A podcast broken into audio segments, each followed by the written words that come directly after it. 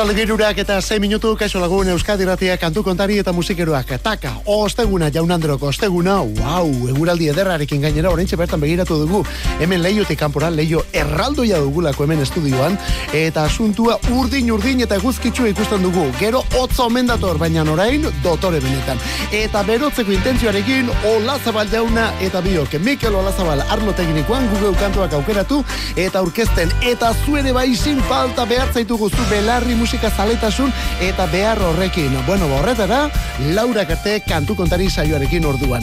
Mezuren ba, bidali nahi baldin badiguzu, WhatsAppa, eta betiko zenbakian, 6 sortzi sortzi, 666 Hau, musikeroen ordua da.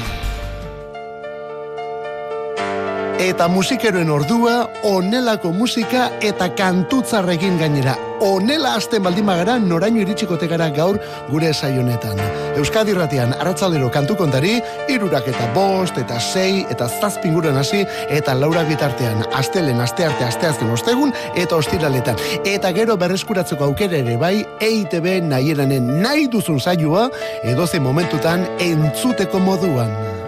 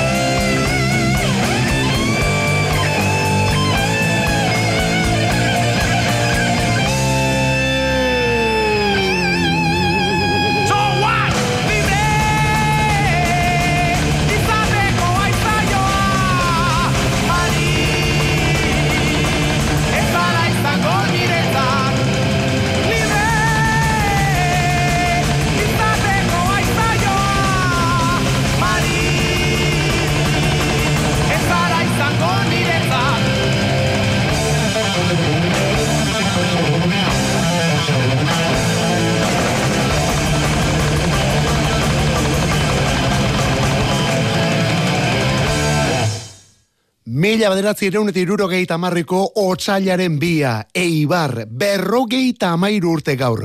Zorionak hemendik, Aitor Gorosabel Garai Jaunari.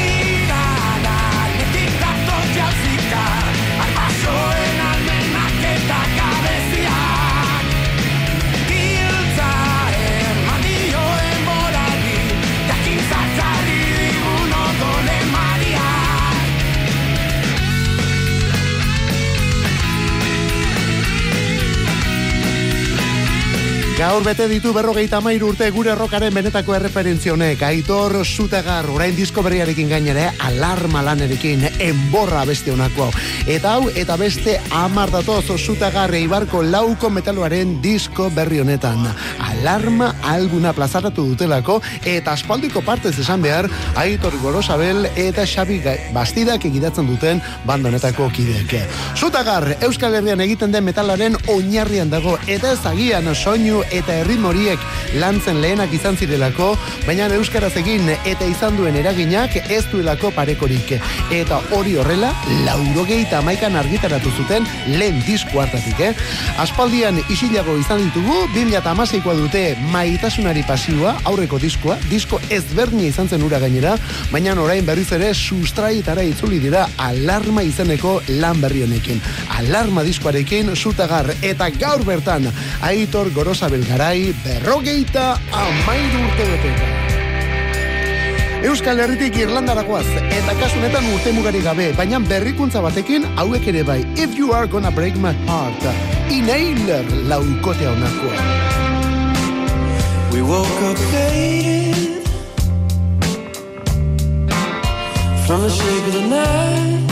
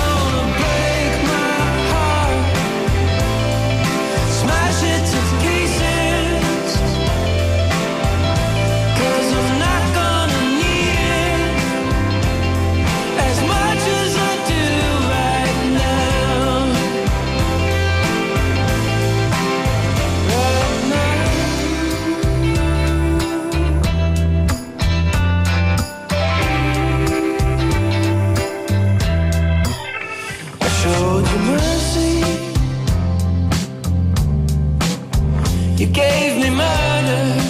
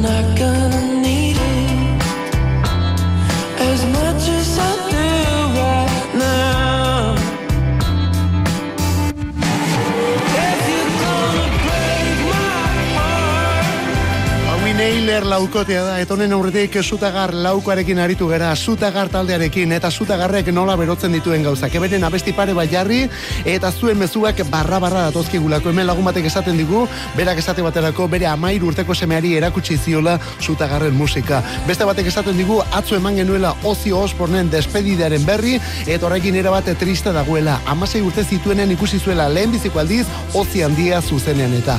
Beste batek, horrela hasita zergaitik ez orain Deep Purpleen Soul Of Fortune kantua edo beste bate bukatzeko bua ze rock ona arru egoteko moduko taldea sutagar taldea etoren ondotik inailer orduan.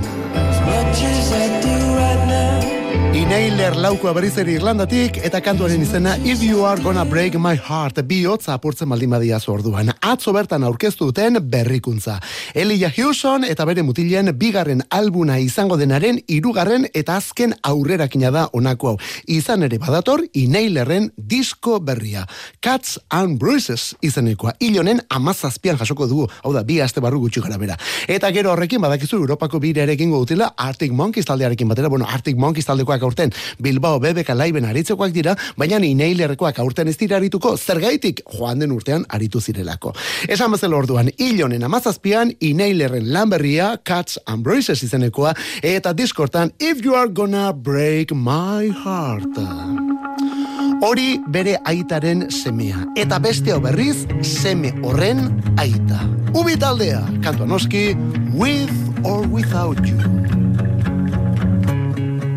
See the stone set in your eyes. Am I such a thorn in your side?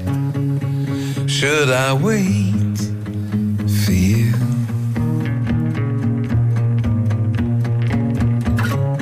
A sleight of hand and a twist of fate. On a bed of nails, you make me wait. Without you, with or without you, with or without you. Through the storm, we reach the shore. You give it all, but I want more. And greedy for you with or without you,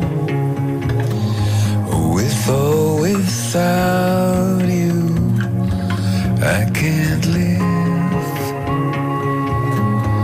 with or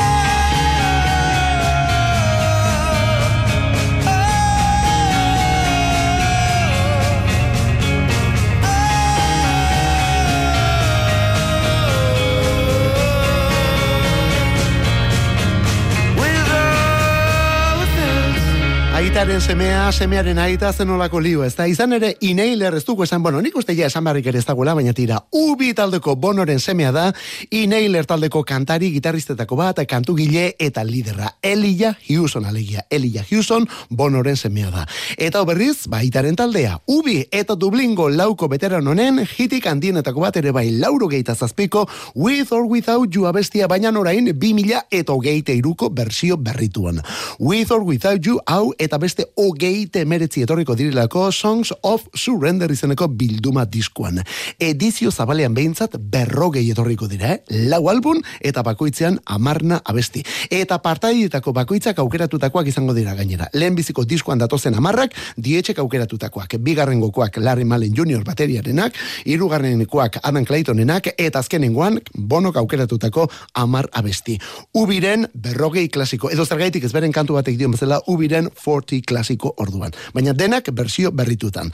Diskoaren izena Songs of Surrender, guzti hori martxoaren amazazpian. Eta hauek ere Ubiren garaikideak dira. Eta lauro geiko amarka dartan, arrakastakideak ere bai. The Psychedelic First. Lauro geita zazpiko Midnight to Midnight diskoa zabaltzen duen Heartbreak Beat mundial honetan. Honek gaur urteak.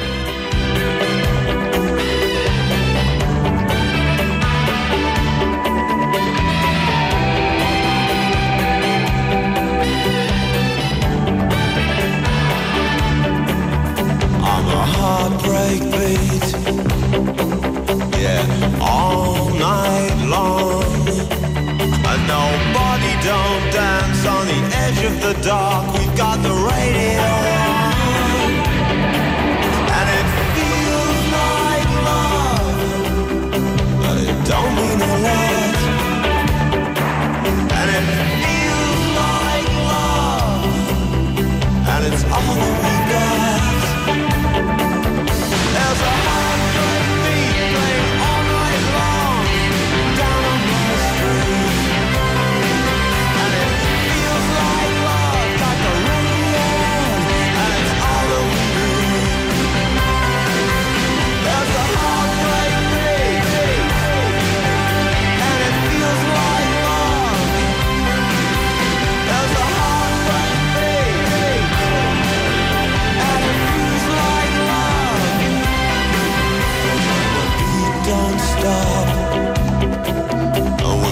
We talk so tough.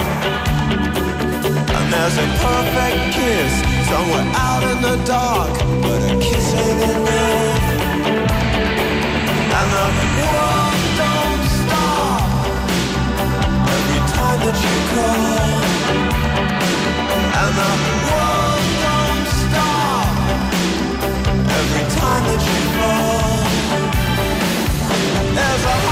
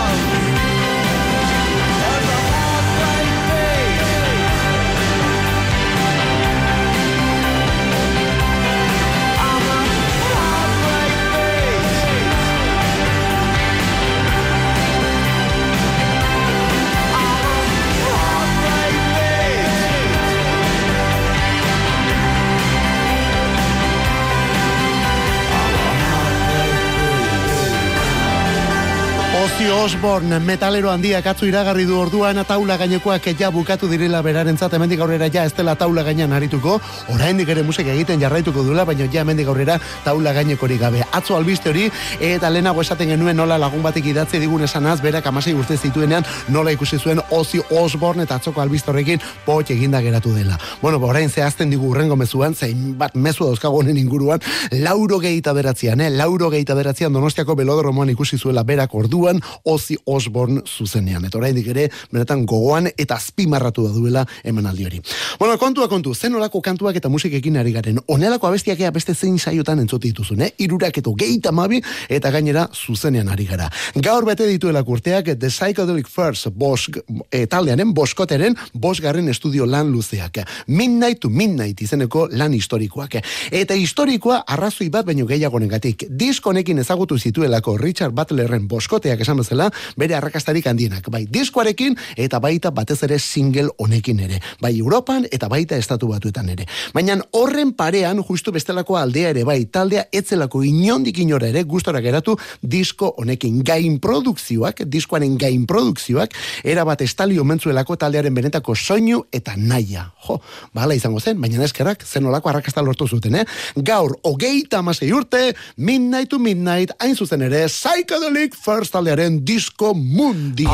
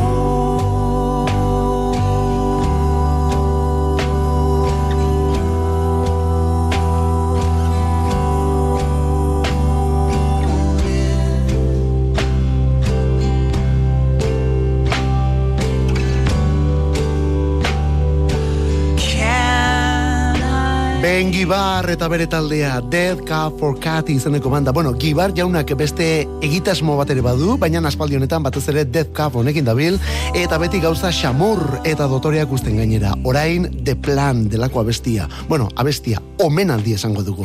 The Plan, Low bikotearen kantua delako, Low bikotearen abestia, Low talde horretako Mimi Parker, 2000 eta hogeita biko azaruan zendu zen, minbiziak eraman zuen emakume hori, berrogeita mabost urte zituenean. Eta ordutik, tributua kantuak ez dira falta izan duluzeko talde eta musikari hau omentzeko. Orain Death Car for Catiren txanda eta zer eta bersio honekin gainera. De plan abestiari egindako omenaldearekin. Bori, akustikoan dator, duluzeko emakume horren ba, kantua orain akustikoan, izan ere Death Car for Catiren urrengo diskoa erabat akustikoa izango da.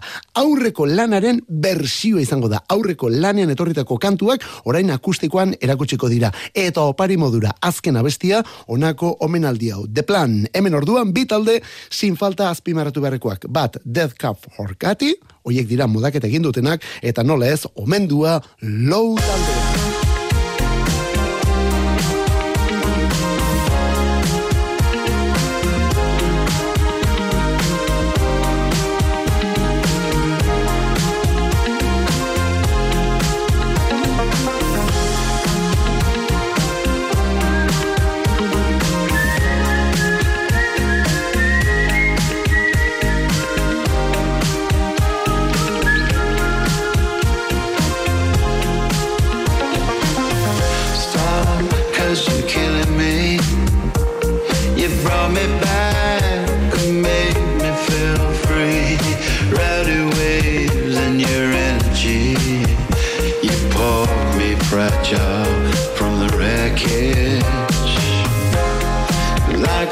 last year. Machine is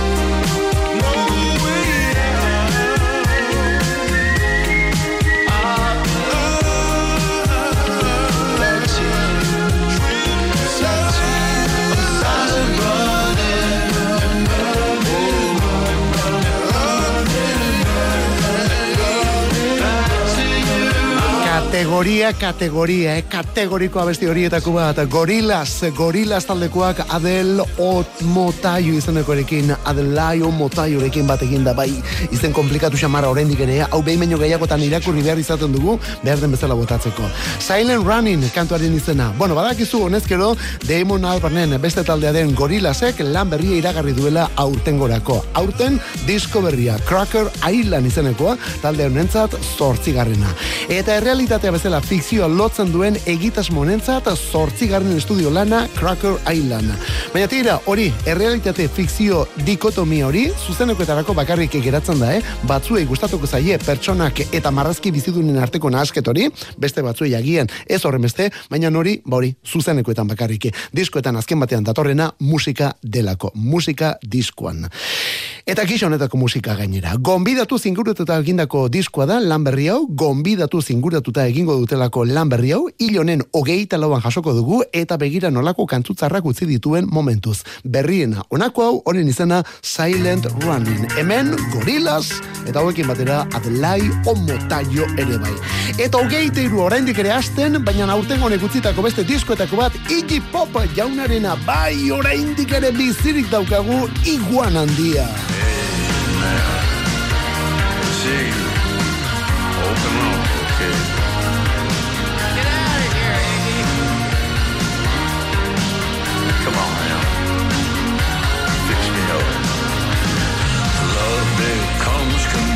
compulsive. It's wiser to say no. God made me a junkie, but Satan told me so. You're strung out, Johnny. And you can't get away. You're strung out, Johnny. And now it's time to pay.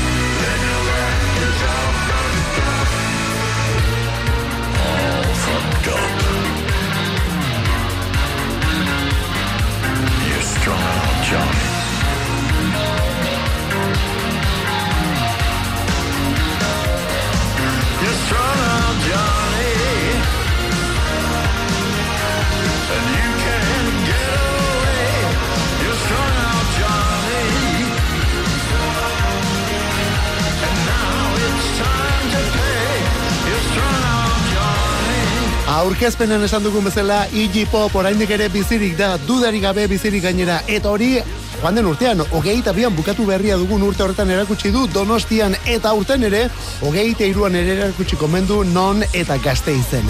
Bueno, kontua kontu, gauzak onela dia, eh? Irurogeita marreko hasieran rock musikaren iru zutabe elkartu zirelako. Lou Reed, David Bowie eta Iggy Pop irurak lagunak ziren eta iruren artean hainbat lan egin zuten gainera. Zein baino zein handiagoak, baina tira horrekin batera bizi ere ertzeraino eramaten zuten hiru artista. Iggy Pop zen gainera iruren artean abiadura handienean zetorrena. Bi urguneren batean kanpora joateko arriskua zuena, baina tira hor jarraitzen du oraindik ere iguanak. Reed eta Bowie zoritxarrez falta dira, baina Iggy Popek zorionez oraindik ere volantean jarraitzen du.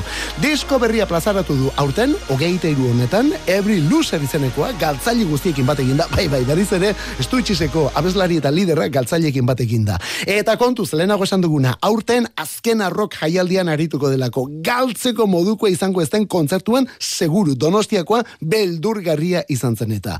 2000 eta hogeite iruko azken arroken zuzenean, Iggy Pop jauna. Kantu kontari. Euskadi irratia. Musikeroen leioa.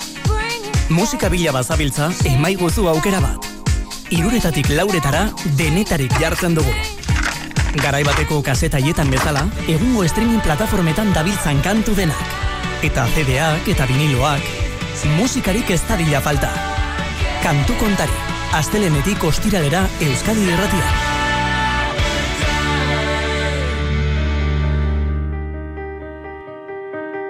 I sometimes think to when I was young, to happier times. Now they have gone. I'll try to remember the things that made me smile. So here is a story of how it began, how it has gone, and what is the plan. I'll try to remember the things that made me smile. Oh, I struggle remembering your face. I wake up without a smile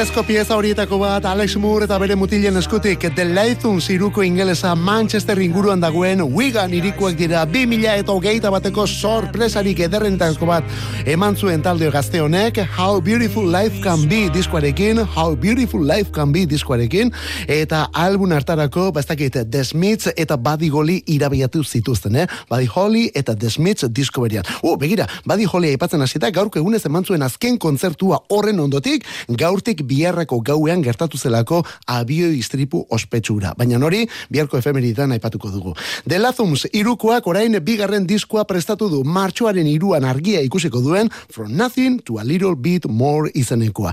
Eta gero Manchester irian egingo duten aurkezpen kontzertu batekin erakutsi nahi dutena gainera.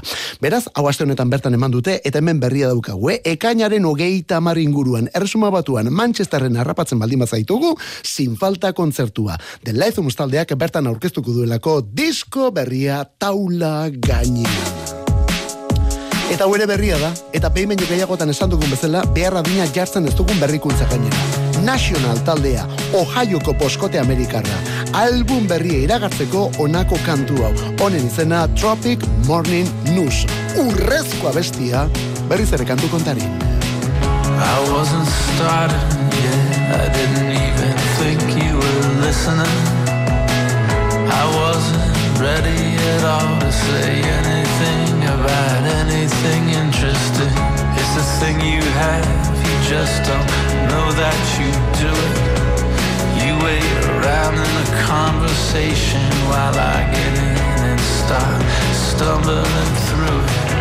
I was so distracted then I didn't have it straight in my head I didn't have my face on yet Or the role or the feel Of where I was going with it all I was suffering more than I let on The tropic morning news was on There's nothing stopping me now From saying all the painful parts I'd lied Got to my feet, feeling that I'd let you down. Wanted to say it slow and perfect, but it all somehow got switched around. Something went off on its own, my dumb automatic chit chat. It's not what I meant to say at all. There's no way you can attach me to that. Got up to seize the day with my head in my hands, feeling strange when all my thinking got mangled and I caught myself talking myself off the ceiling. I was suffering The tropic morning news was on. There's nothing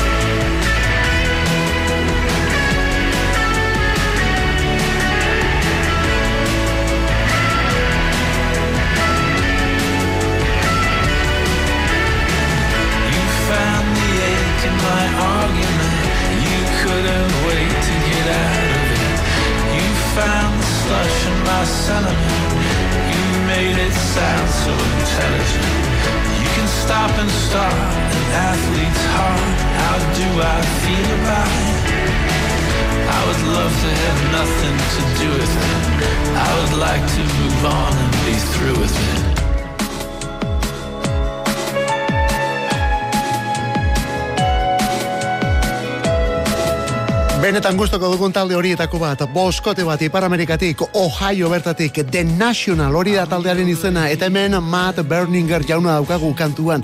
Bai, kantakera partikularra duen tipua da, eh? oso lineal kantatzen duelako, itxura ere deigarria du, ez dakit idazle bat gehiago ematen duelako, rockero bat baino, baina tira, zen nolako kantuak egiten dituen, eta batez ere nola laguntzen dioten Desner anaiek gainera.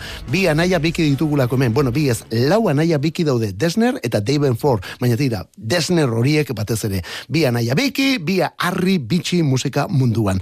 Orain disko berriarekin datoz, eta hauxe da aurrerapen abestia Tropic Morning News, The Nationalen kantu berria orduan. Eta bi aipatzen hasita Eva Cassidy eta Katie Melua. Bi mila eta zortziko versio single honetan kantua What a Wonderful World. For me and you, and I think to myself, what a wonderful world.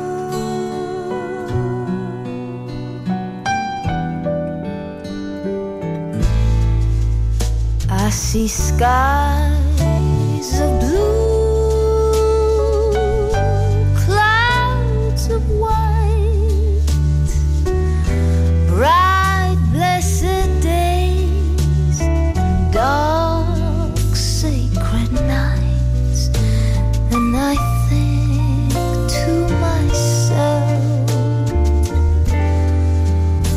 What a wonderful world.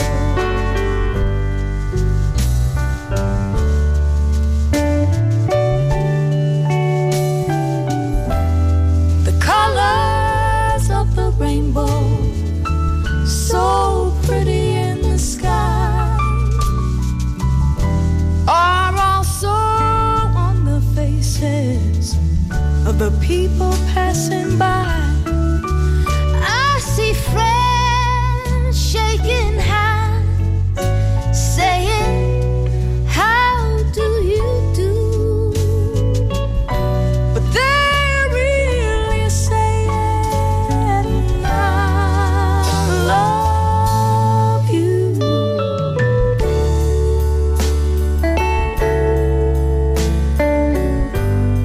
Armstrong jaunak emila beratzi eta irurogeita zazpian egindako kantua eta gero horren moldaketa 2008an onako What a Wonderful World zeinen ederra mundua. Bueno, hau gainera bersioaren bersioa da.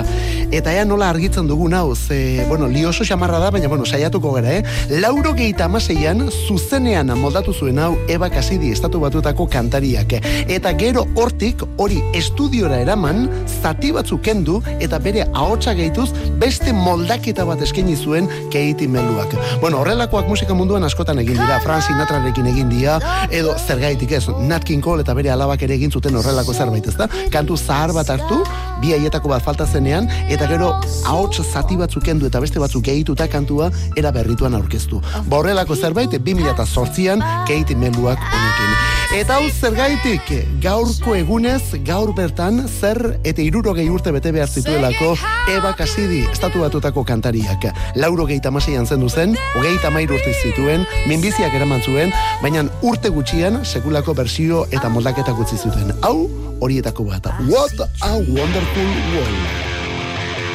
Eta batak beste eskatzen du. Eta honekin, despedida. Kantu kontari Euskadi ratian, arratzaldero irurak eta bostean hasi, eta laura karte. Begiak ireki ez, eta badakit, gaurko